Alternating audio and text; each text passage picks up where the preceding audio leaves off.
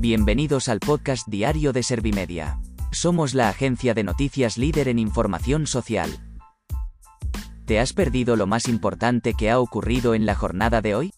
A continuación te cuento en menos de un minuto los titulares más destacados de este martes 31 de agosto de 2022.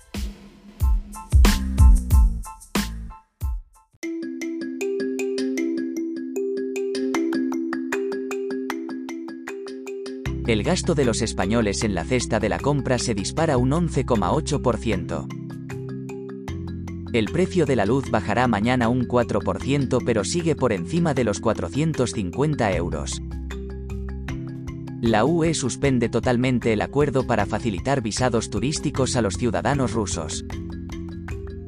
Bolaños asegura que Feijó tiene sudores fríos ante su cara a cara con Sánchez en el Senado. Una nube de 16 kilómetros de altura provocó la fuerte granizada de Gerona.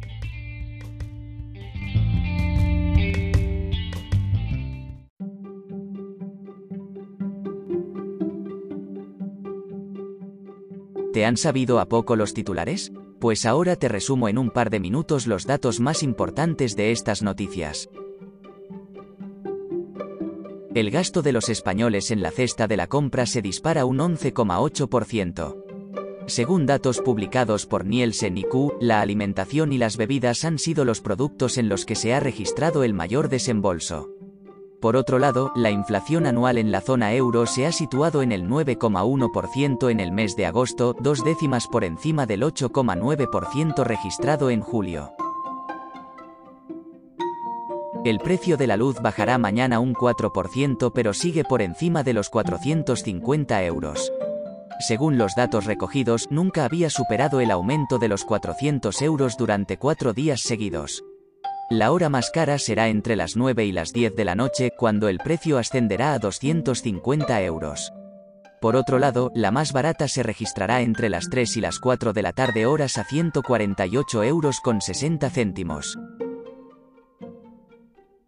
La UE suspende totalmente el acuerdo para facilitar visados turísticos a los ciudadanos rusos. Por lo tanto, ha quedado anulado el pacto firmado en 2007 con la Federación Rusa.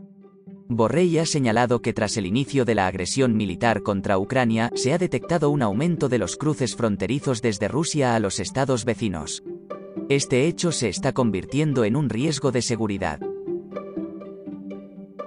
Bolaños asegura que Feijó tiene sudores fríos ante su cara a cara con Sánchez en el Senado. Además, el ministro de Presidencia ha sostenido que el presidente no hablará solo del decreto de ahorro energético, sino también del contexto económico y social. Por otro lado, Feijó ha acusado a Sánchez de limitar de forma irresponsable la producción energética de España. Una nube de 16 kilómetros de altura provocó la fuerte granizada de Gerona. La AEMET ha asegurado que dicho fenómeno no es habitual ya que había piedras que estaban entre 10 y 12 centímetros de diámetro. El granizo de gran tamaño ha provocado el fallecimiento de una niña, además de una veintena de heridos y daños materiales.